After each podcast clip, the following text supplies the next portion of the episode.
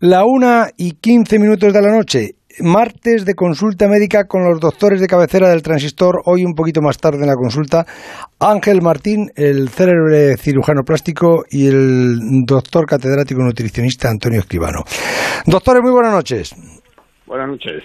Hola, buenas noches. A ver, eh, doctor Martín, el, el, mayor peligro, y se lo digo también al doctor Escribano, el mayor peligro del verano y de las altas temperaturas son, mm, evidentemente, los golpes de calor. Pero cuando oímos hablar de un golpe de calor, ¿qué es un golpe de calor y, sobre todo, por qué se produce y por qué reacciona el cuerpo? Bueno, lo, primero que tenemos que saber sobre, todo es que hay el golpe de calor, que es una deshidratación extrema, o la insolación, que es una forma más leve. Entonces, normalmente se produce por una exposición extrema y prolongada, sobre todo al sol y esto aumenta sobre todo cuando se hace ejercicio físico con unas temperaturas muy altas. Por eso debemos ser muy conscientes, sobre todo ahora que, vienen estas temperaturas, pues aconsejar cuándo deben hacer deporte, primero gente que no está entrenada y, lo, normal es empezar por la mañana o hacerlo también a, partir de las 7 o las 8 de la tarde.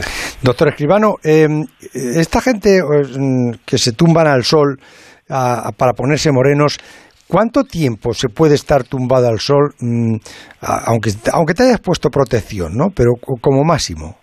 Sí. Hombre, el, golpe es por un sobrecalentamiento interno, ¿no? Eh, 20, 20 minutos, 15 minutos, 20 minutos, dependiendo de la, de la, de la, de la hora y de la temperatura que hay, que yo creo que con eso es más que suficiente. Todo lo que sea más ya es provocar que el cuerpo se caliente más y al final se genere este problema de golpe de calor que lo que ocurre realmente es que sube la temperatura interna y esa, subida de la temperatura interna pues, origina problemas y a veces problemas muy graves, ¿no? Eh, y, qué protección se debe utilizar? De, entrada, la que tenga la que tenga más mm, protección posible bueno, yo creo que... la protección, en cuanto a protección solar, normalmente tenemos que empezar con, con un 50 y sobre todo, como dice el doctor Escribano, hay que empezar a, a ponernos al sol eh, cuando, sobre todo cuando se coge las vacaciones, que uno va a la playa, pues empezar con 20 minutos y cuando ya llevas un cierto una semana o 10 días, pues puedes estar más, te puedes bañar, salir, o sea, no, no estar continuamente una hora al sol y, primero porque eso para la piel es malísimo, los melanomas sabemos que están es, es, eh, justamente lo que está produciendo el que la gente esté eh, durante una o dos horas en poco tiempo, justamente cuando se cogen las vacaciones y eso aumenta eh, pues tener melanomas y, otras enfermedades de la piel que yo creo que, con la protección las podemos evitar. Doctor, ¿se come, doctor Escribano, ¿se come peor en verano que en invierno? la verdad es que da, casi igual. En verano quizá lo que se abusa son mucho de bebida, ¿no? Eh, la gente se suele quitar la, la sed con cerveza y claro, quitar la sed con cerveza significa que de entrada alguien se bebe dos tres cervezas nada más que para calmar la sed. Cuando eso, quizás lo bueno sería hacerlo con agua y luego tomarse la cerveza, ¿no? Eh, se bebe más líquido, eh, muchas veces se utiliza el gazpacho como una bebida más que como una comida, que en realidad es como una ensalada. ¿Engorda, el, ¿engorda el gazpacho? No mucho, pero sí más de lo que sería tomándoselo solo como una bebida. Es como una ensalada y tiene su pequeño aliño, ¿no? No, no es una no es una comida muy calórica, pero no hay que tomarla como bebida, sino, por ejemplo, como sustituto de, una ensalada, pero no habitualmente beber gazpacho a todas horas simplemente porque refresca, ¿no? ¿Y, y las ensaladas para que sean un, un alimento completo, qué es lo que deben de llevar? Pues las ensaladas, como a mí me gusta mucho decir, ensalada variada, variada, pues significa tomate, lechuga, pimiento, cebolla, lo que son hortalizas, ¿no? Hay gente que le echa ya a la ensalada muchas más cosas, maíz, etcétera. Entonces, cuando ya tiene muchísimas cosas de ese estilo, pues entonces tiene más calorías.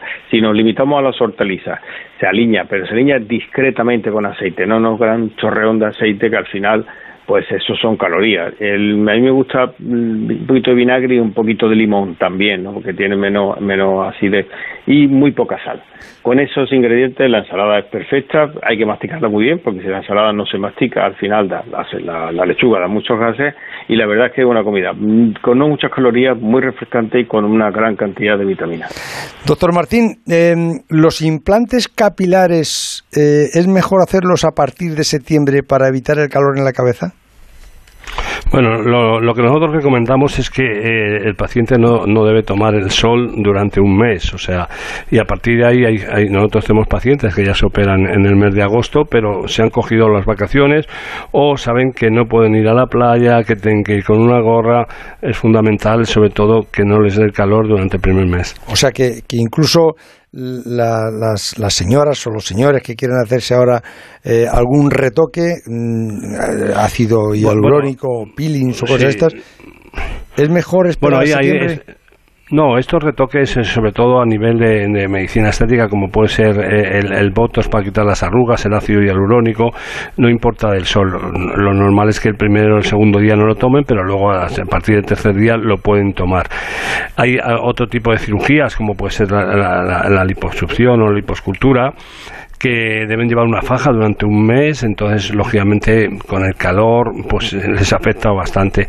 El aumento de pecho también, hay un mes que no pueden tomar el sol, o sea, dependiendo del tipo de cirugía, pero hay gente que se coge sus vacaciones por el tipo de trabajo que tienen y, nosotros en el mes de agosto operamos bastante. Y después de una liposucción o, una lipoescultura estas que dice usted, ¿se puede comer sin ningún tipo de problema de todo? No, no, no. Lo primero que hay que saber, no, justo eh, lo que hay que saber es que, que, la liposcultura no es para perder peso, sino es para remodelar el contorno corporal y entonces lógicamente luego tienes que tener los cuidados y te tiene que llevar el nutricionista y, y no debes coger peso porque si te lo quitamos, por ejemplo, del abdomen o cartucheras, si el paciente engorda, engorda de, de, otro sitio, puede engordar de los brazos, del glúteo, de la cara interna del muslo, porque los adipocitos desde la pubertad crecen en tamaño, no crecen en número, pero sí que aumentan.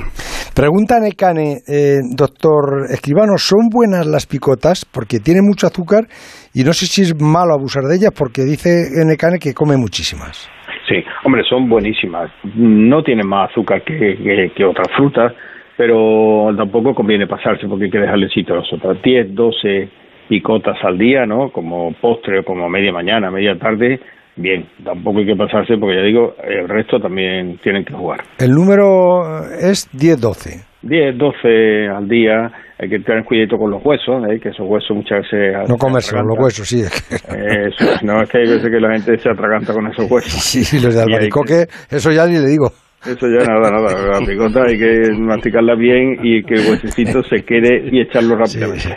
Dice Melissa, doctor Martín, ¿los rayos UVA son malos para la piel? Bueno, los, los rayos UVA hay que tomarlos con precaución y, lo más importante es cómo se toman. O sea, lo tenemos que tomar con la piel seca, sin cremas hidratantes, empezar con sesiones de cuatro minutos, descansar tres o cuatro días, eh, utilizar protección ocular y sobre todo no tomar el sol al mismo tiempo que los rayos UVA.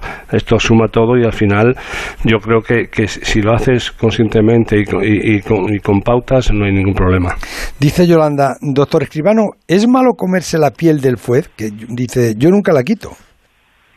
a mí no me gusta mucho porque realmente a veces es sintética, a veces es natural pero yo prefiero siempre siempre quitarla. Mm, no se digiere bien y siempre, como no se mastica tampoco del todo bien, pues puede dar algún problema. Dice Tomás, en la caída del pelo, ¿qué factores afectan más, los genéticos o el estrés? Porque si el estrés no para, aunque te hagas implante, se te va a seguir cayendo el pelo, ¿no? Bueno, normalmente el estrés eh, no, no el, principal la principal causa de, la caída es una caída androgenética y es normalmente el 95% heredada. Normalmente tienes un antecedente de un padre, un abuelo por parte materna que es muy importante y el estrés, lo, normalmente cuando ocurre, luego con algún tratamiento, eh, el, el, pelo vuelve a crecer. Y pregunta José Ignacio que en la última analítica se ha llevado un buen susto con el colesterol, que lo tiene muy alto. ¿Qué debe y qué no debe comer para bajarlo? Pues una cosa que debe hacer es quitar las grasas saturadas, que se llama grasas saturadas, pues son las grasas de origen animal, ¿no? Por ahí más o menos puede tener cuidado. Depende de la cantidad de, de, la cifra que tenga.